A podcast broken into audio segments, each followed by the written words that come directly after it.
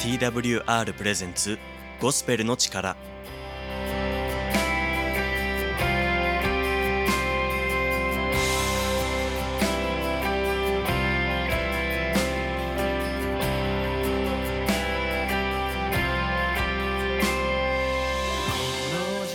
皆さんいかがお過ごしでしょうか？TWR がお送りするゴスペルの力のお時間です。本日のパーソナリティは TWR の山口がお送りします。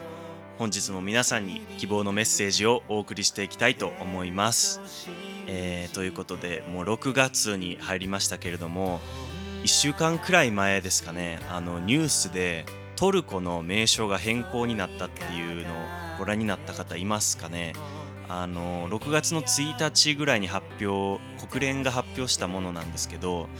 あのトルコからその今後すべての言語で国名の表記をテュルキエに変更するっていうなんか要請があったらしくてですねでまあその要請が1日に有効になって、まあ、名称が変更になったっていうことだったんですけどでなんかこの表記をトゥルキエにするっていう取り組み自体は昨年の12月ぐらいに始まったらしいんですね。であの今年の5月31日ぐらいにはチャブシューオール外相があの我が国のブランド価値を高めるためにエルドアン大統領の指導の下で始めたプロセスが最終決定されるみたいなツイートをしてたらしいんですけどすごい大きい変更ですよね。なんか多分英語の表記だと多分そこまで大きい変化じゃないんじゃないかなって思うんですけどこれまではあのターキーだったと思うんですね。あので最後のキーのところがあの KEI だったりとか KEY だったりとかまあいろいろ種類はあったと思うんですけどでこのターキーっていうのが英語だと七面鳥になっちゃうんですよね。でなんかあのケンブリッジ英語辞典っていうのを見るとあのターキーの意味の一つであの、まあ、ひどい失敗とか、まあ、他の意味だとバカ者とか愚か者みたいな定義が書いてたりもするんですよね。なので多分トルコ側もこういうマイナスなイメージを払拭したいっていうのが あの一番の理由じゃないかなって思うんですけどで、まあ、ブランド刷新の一環っていう風に大統領も言ってるみたいなので多分そうだと思うんですけどでもなんかなんでこう日本語表記になるとトゥルキエになるのかっていうのが僕はちょっとあんま納得できてなくて。あのトゥルキエとかトルキエとかやったらまだなんかこう言いやすいし覚えやすいような気もするんですけどこう定に言うでトゥルキエってすごい発音もしにくいですし表記もめんどくさい気がするんですよね。でまああのこういうふうに国名が変更されるのってそこまで珍しいわけではないと思うんですけどあの聖書も結構変更っていう意味ではちょっと同じところがあるような気がしててまあ本質的な内容はもう変化せずにずっと同じなんですけどこうやっぱ聖書って時間が経つにつれて新しい訳のものが出版されるんですよね。でまああの新しい訳のものを出版するにはすごい時間がかかるんですけどあの1950年代ぐらいにあの口語訳が一番最初に出たんですよね。でそこからあの新海訳聖書観光会っていう団体が設立されたんですけどその団体によって今度は新海訳聖書っていう聖書の初版が1970年くらいに刊行されたんですね。でまあそこからその新海訳聖書の第2版が1978年に出ましてで今度は2003年ぐらいに今度はまた第3版が出まして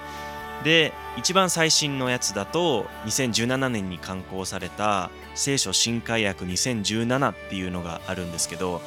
やっぱそれぞれのバージョンごとに書いてる言葉っていうのがちょっと変更されるんですね。それでまああのやっぱり聖書箇所を覚えたりっていうこともするので前のバージョンの言葉で覚えてるとあの新しいバージョンになると言葉が変わってるっていうのも結構あるんですよね。であの有名な箇所聖書箇所で言いますとあのマタイの福音書の6章33節なんかは結構変わってましてあの2003年の第3版のあの新海訳聖書だと、えーまあ、こういうふうにあるんですね。だから神の国とその義とをまず第一に求めなさい。そうすればそれに加えてこれらのものは全て与えられますっていうふうに書いてるんですけど2017年の最新のやつだと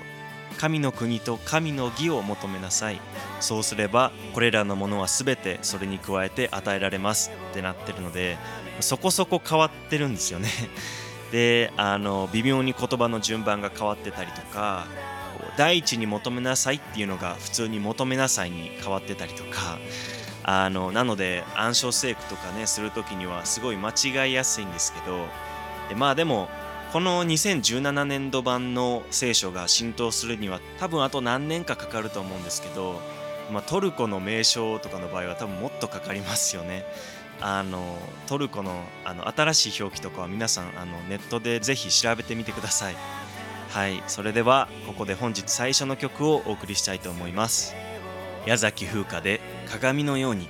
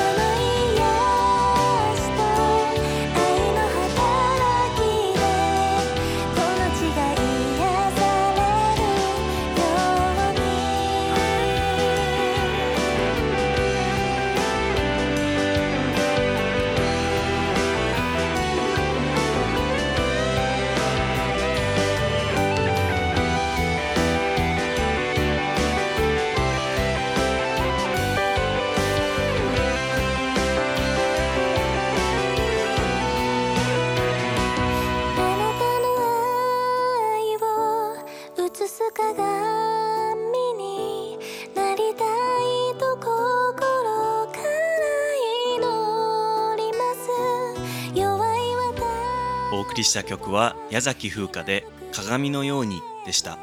この曲をいい曲だなと感じてくださいましたら、Twitter ハッシュタグゴスペルの力でぜひつぶやいてください。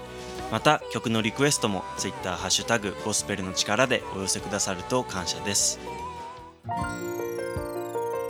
ここからは聖書からのメッセージをお届けします。本日のメッセンジャーは札幌ガーデンチャーチの結城牧師です。それではよろしくお願いします。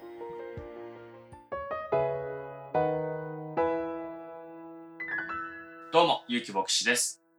今日は、キリスト教用語解説、イエス・キリストとは誰なのかについてお話します。そもそもイエス・キリストって誰なのでしょう？もちろん名前は聞いたことある。社会の教科書にも出てくるし、顔もなんか見たことありそう。ヨーロッパとかの絵でよく見る人でしょ？彫りが深くて髭の濃い人。そんな感じで実際のところ、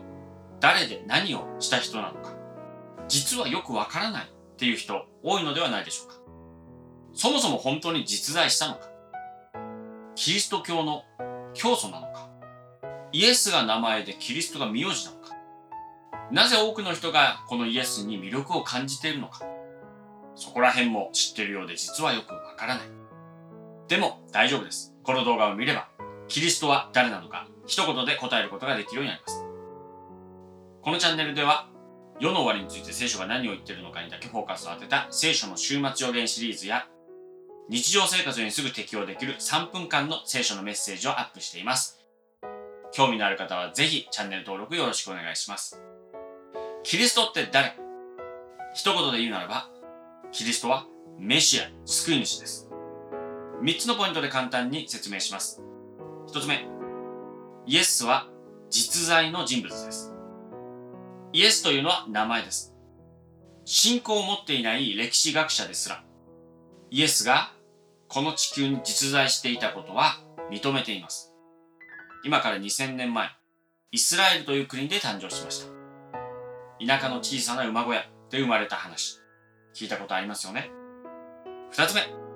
キリストは名前でも名字でもなく称号です。ヘブル語のメシアをギリシャ語に訳した言葉、それがキリストです。厳密に言うとこれは油注がれたものという意味があり、まあ、よく救い主と訳されることが日本語では多いです。メシアの誕生は旧約聖書の中で何百回と予言されてきました。イスラエルの人々はメシアの誕生を心から待ち望んでいたんです。つまりこの信仰はイエスが誕生するずっと前からイスラエルの人々の中で持たれていたということです。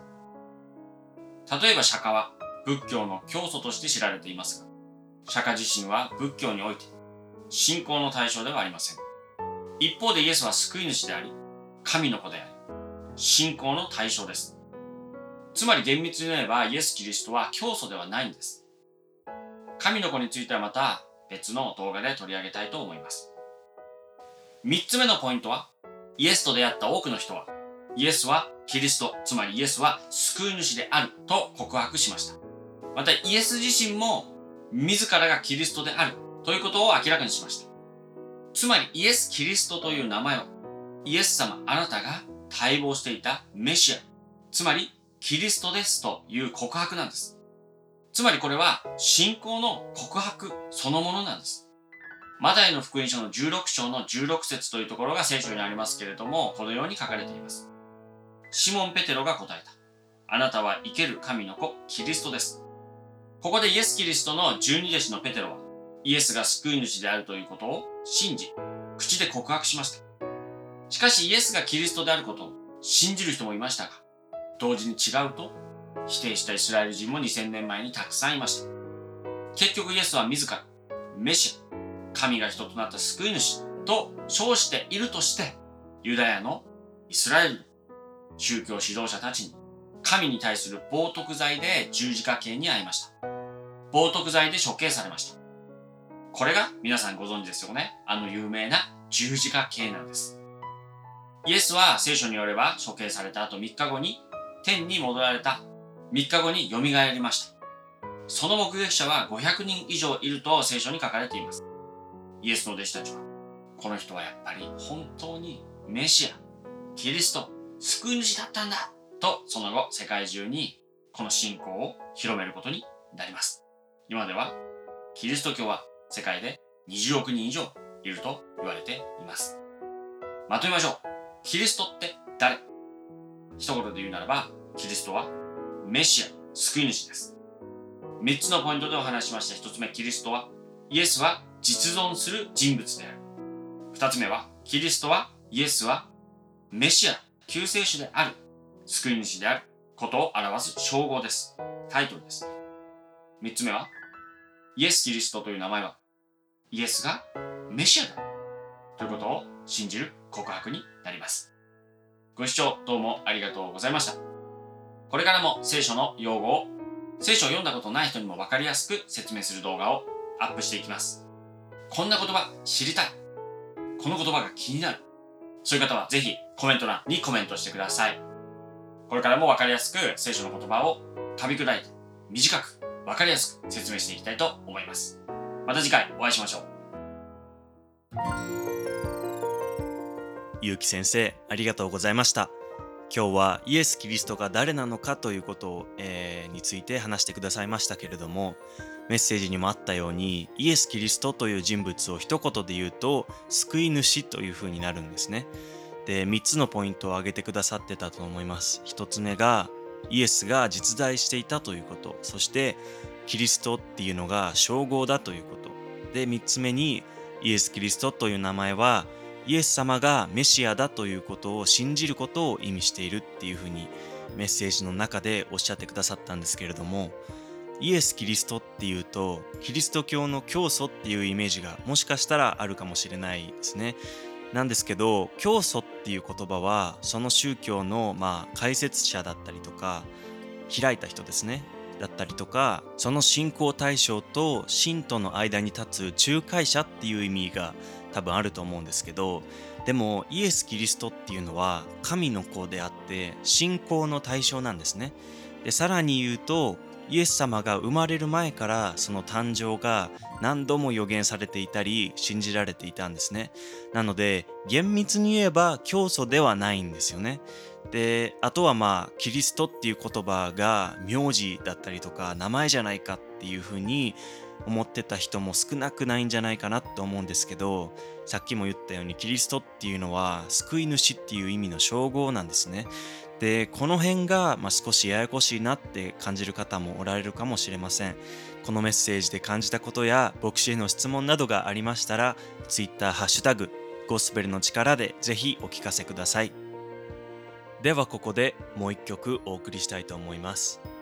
中山優太でもう一度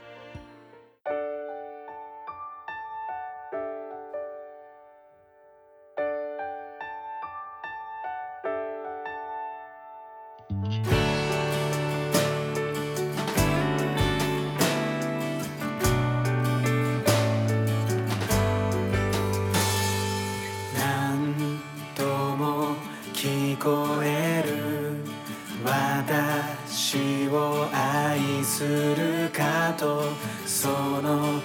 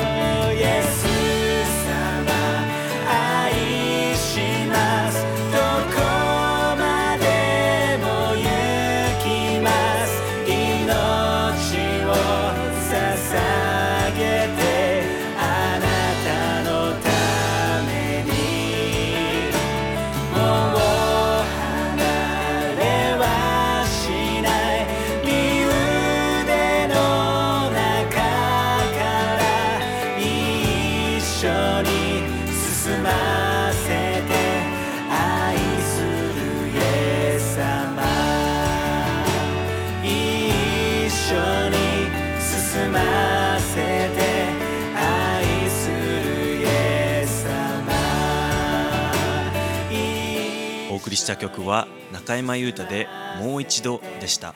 この曲をいい曲だなと感じてくださいましたら Twitter ハッシュタグゴスペルの力でぜひつぶやいてください。また曲のリクエストも Twitter ハッシュタグゴスペルの力でぜひお寄せください。続いてはエブリマンアウォーリアショートプログラムのコーナーです。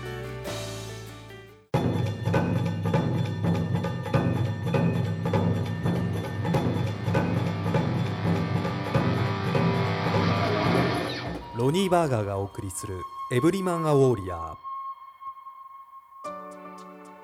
結婚で要求し合うことは要注意。農場で育った私たちの犬はよくダニの住処になっていたものでした。犬がいなければ命そのものである血を吸える対象がいなくなってしまいます。結婚においても同じようなことが言えるということが分かってきました。今日はトムとキャシーの結婚生活についてお話しします。彼らはお互いに要求し合うという悪循環に陥りました。トムは仕事から帰宅したら「食事は?」と相手に求めるだけでした。キャシーはというとトムに対していつも不満を持ちトムがするどんなことにも満足しませんでした。2人はまるで犬不在の2匹のダニみたいにお互いの命を吸い合っているようでした。やがてトムとキャシーは日ごとに神様と時間を過ごすという習慣を身につけ配偶者に対してではなく天の父である神様のもとに行ってそれぞれ自分の求めるものを祈るようになりました。神様への愛が増し加われば増し加わるほどお互いの愛も増し加わりました。エブリマンウォリアーをもっと知りたいという方はホームページ emaw.jp emaw.jp をご覧ください。本日のエブリマンアウォーリアーはいかがだったでしょうか？エブリマンアウォーリアーの内容が気になった方は emaw.jp までぜひお便りをお送りください。また Twitter ハッシュタグゴスペルの力でも男性のあなたの声を聞かせてください。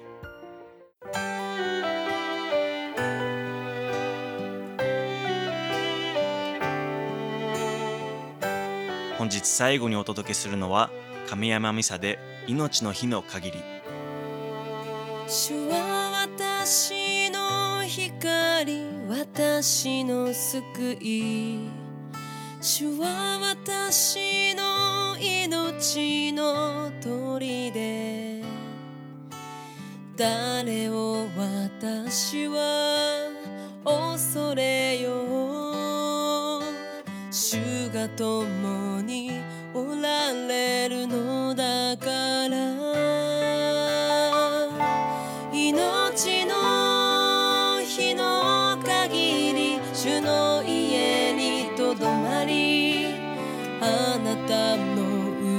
の麗しさを見つめてその宮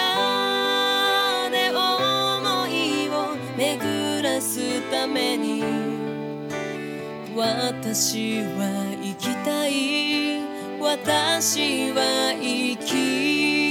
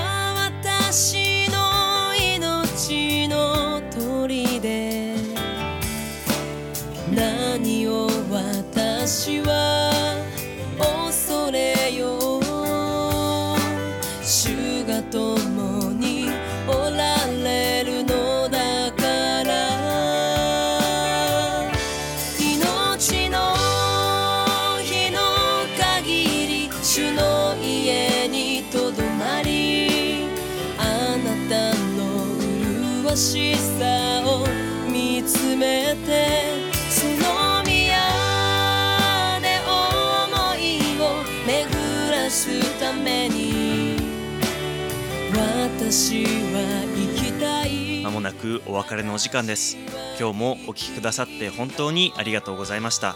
ぜひ感想を Twitter ハッシュタグゴスペルの力でつぶやいてください。ご意見ご感想はお聞きの放送局にお送りいただいても大丈夫です。TWR の最新情報はホームページ twrjp.org twrjp.org をご覧ください。各種 SNS、インスタ、Facebook、Twitter でもハッシュタグゴスペルの力、ハッシュタグゴスペルの力で最新の情報を公開しています。ぜひフォローお願いします。また、番組をもう一度聞きたい方や聞き逃した方のために Apple や Spotify のポッドキャストでも配信しています。TWR Japan ゴスペルの力で検索し、ぜひお聞きください。ゴスペルの力をお聞きくださった皆さんの上に神様からの祝福がありますように。ではまた次の機会にお会いできることを楽しみにしています。さようなら。生き